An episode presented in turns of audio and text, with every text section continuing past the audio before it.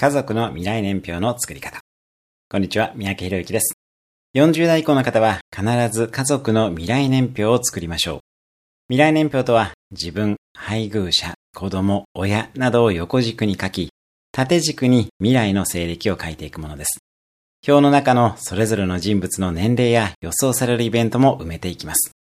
それらを見ながら自分や配偶者の仕事、子供の教育、親の介護などの戦略を立てます。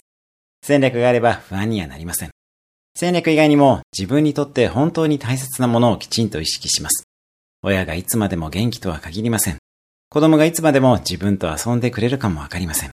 後になって後悔しないように大切な人たちとの時間を大切にしましょう。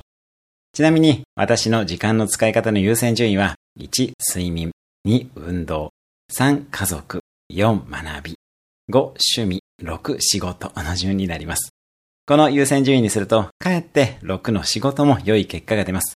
運動や学びは自己投資として仕事に生きてきます。未来年表を見ながらあなたにとって今何が大切かを考えてみましょう。それではまた毎日1分で人生は変わります。